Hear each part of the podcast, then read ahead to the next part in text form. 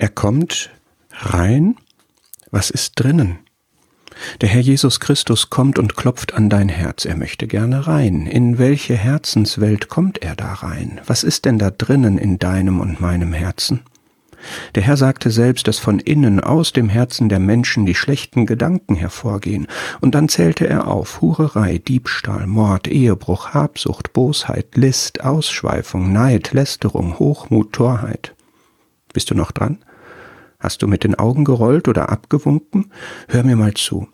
Ganz ehrlich, als ich 18 war, gab es die Jugoslawienkriege und ich habe verstanden, dass Hass, Krieg, Mord, Brutalität und Vergewaltigung nicht Geschichten oder Geschichte sind, sondern das, was heute mitten in Europa geschieht, könnte auch meine Geschichte sein. Es ist wahr, in meinem Herzen ist auch Mord und Bosheit. Ist es nur den friedlichen Umständen zu verdanken, wenn das nicht rauskommt? Ganz ehrlich, ich heiße nicht Weinstein oder Epstein, aber es ist, ist wahr, in meinem Herzen ist auch Hurerei und Ehebruch und Ausschweifung. Ist es nur meiner Selbstbeherrschung zu verdanken, wenn das nicht rauskommt? Ganz ehrlich, Habsucht und Neid sind doch bei uns allen drin, oder nicht? Und das kommt auch raus, oder?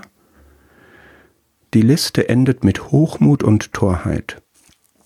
Ich meine, es ist töricht, so hochmütig zu sein und zu bestreiten, dass wir noch nicht einmal eine weiße Weste und erst recht kein reines Herz haben. Wir haben Dreck am Stecken und in allen Ecken des Herzens.